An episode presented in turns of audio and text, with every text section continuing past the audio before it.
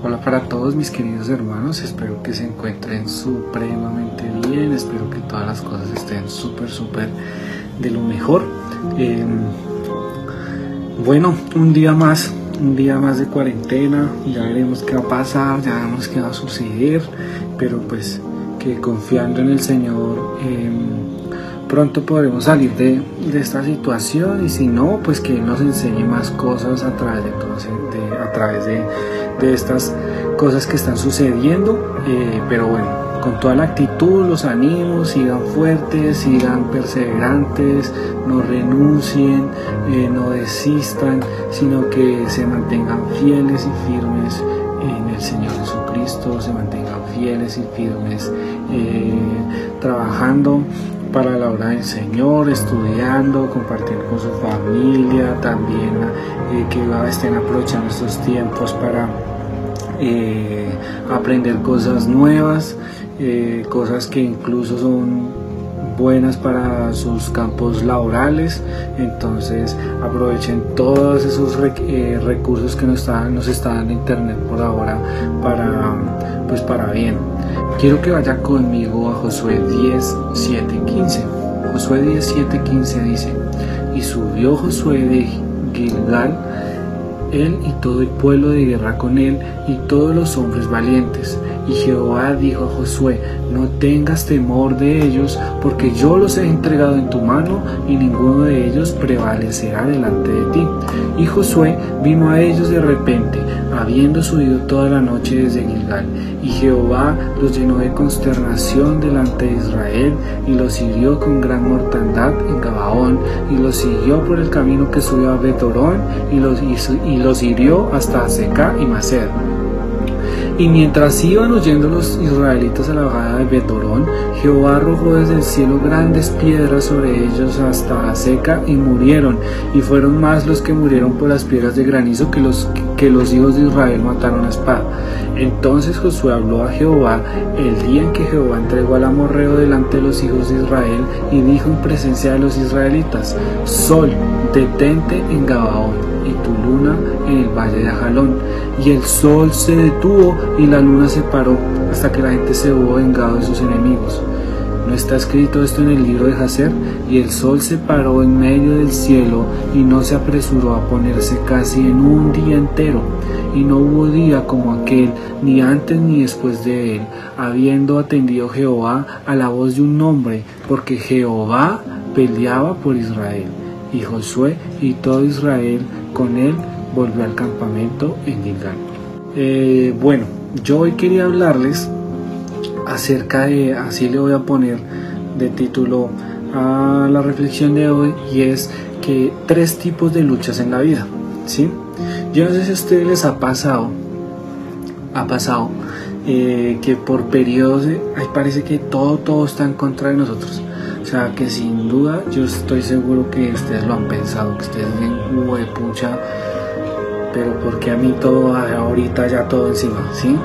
Y yo no sé si usted en ese momento puede recordar eh, que usted en, esos, en esas situaciones usted lo que hace es como pedir ayuda desesperadamente eh, a, o a un amigo o a sus papás o a un hermano y, y bueno yo te quería preguntar eh, aparecieron, lucharon por ti. Yo estoy seguro que usted lo puede recordar.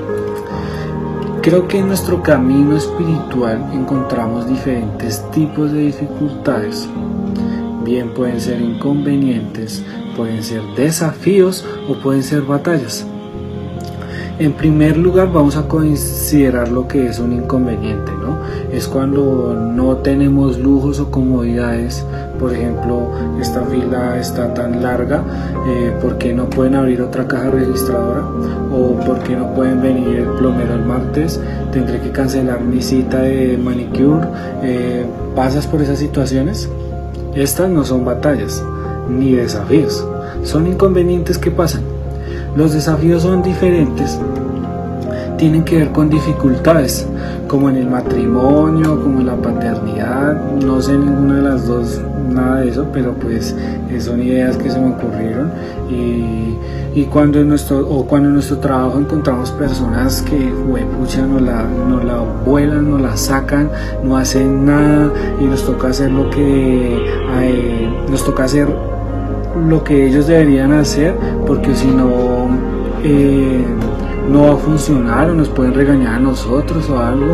Eh, o cuando llegan facturas supremamente caras y sabes que vienen meses difíciles. Estos son desafíos. Necesitas tiempo para encontrar la respuesta al problema. Y la solución puede requerir, digamos que algo de esfuerzo, disciplina y trabajo. Pero aún así puedes encontrarle una solución a un desafío y resolverlo por ti mismo. Las batallas son completamente diferentes. Cuando enfrentas dolor o depresión o ansiedad o deudas financieras, una enfermedad, una crisis con una relación, estás en una batalla. No lo puedes resolver por tu propia cuenta. Es posible incluso que no tengas las habilidades necesarias para hacer eso. No sabes cómo hacerlo. Entonces, o puede que avances o puede que retrocedas es ganar o perder. Así son las batallas, ¿no? O se ganan o se pierden, o se avanza o toca huir. Así que por eso necesitamos el poder de Dios. Necesitamos que Dios venga intervenga para que podamos seguir adelante, porque no podemos hacerlo por nosotros mismos. Y Josué se hallaba en una batalla, y para ganar esa batalla necesitaba a Dios no podía enfrentar a cinco enemigos y sus ejércitos con solo un ejército. Necesitaba un milagro. Y Dios hizo tres cosas para Josué y los israelitas. Confundió al enemigo, lanzó granizo desde el cielo y algo más increíble, hizo que el sol se detuviera hasta que los israelitas pudieran derrotar a sus enemigos. Ahorita eh, Josué capítulo 10, versículo 14 lo cierra diciendo, no cabe duda de que el Señor está peleando por Israel. Así que yo me pregunto, ¿cuál es tu batalla? ¿Cuál es tu imposible? Puede que estemos, puede que parezca que estuviéramos rodeados y que no haya forma humanamente posible de abordar eh, la situación yo te invito a que esperes el milagro, no de manera eh, como lo hacen estos super engañadores, no. Eh, espera el milagro y confía en Cristo, confía en Dios así como Josué confió en Él. Reconoce tus errores así como Josué reconoció el error que tuvo en esa batalla. Y espera fielmente la respuesta de Dios. Dios va a responder, Dios no te va a abandonar. Él quiere que aprendas algo con esta batalla. Él quiere que aprendas eh, a depender más de Él con esta batalla que estás pasando en tu vida. Él quiere que dependas desde Él y no de esas cosas que están ocasionando esas batallas.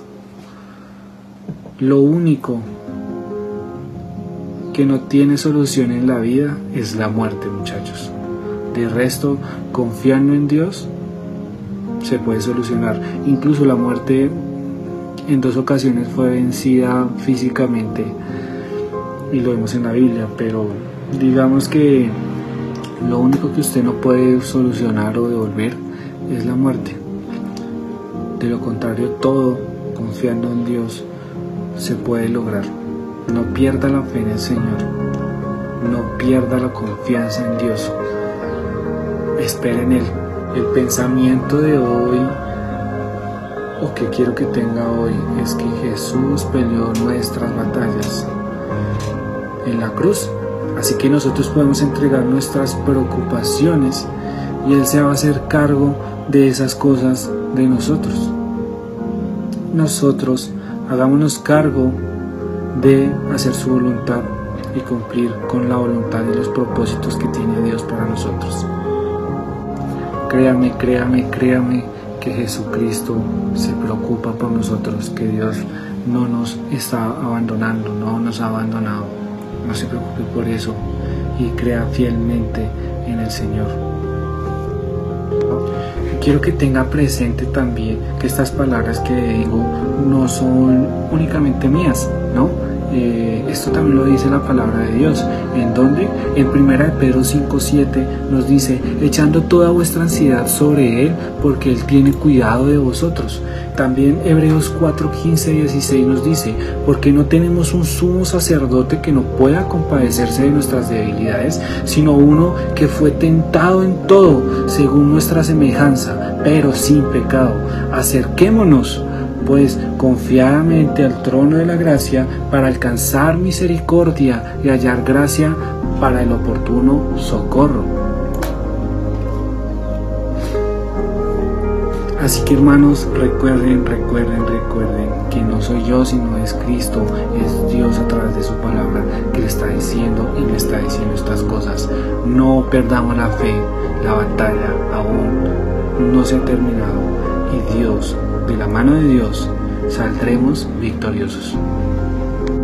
Los quiero muchísimo hermanos, que Dios me los bendiga, que Dios me los guarde muchísimo, que tengan un excelente fin de semana y gracias por, por estar tan atentos todos de todos. De verdad, muchísimas gracias.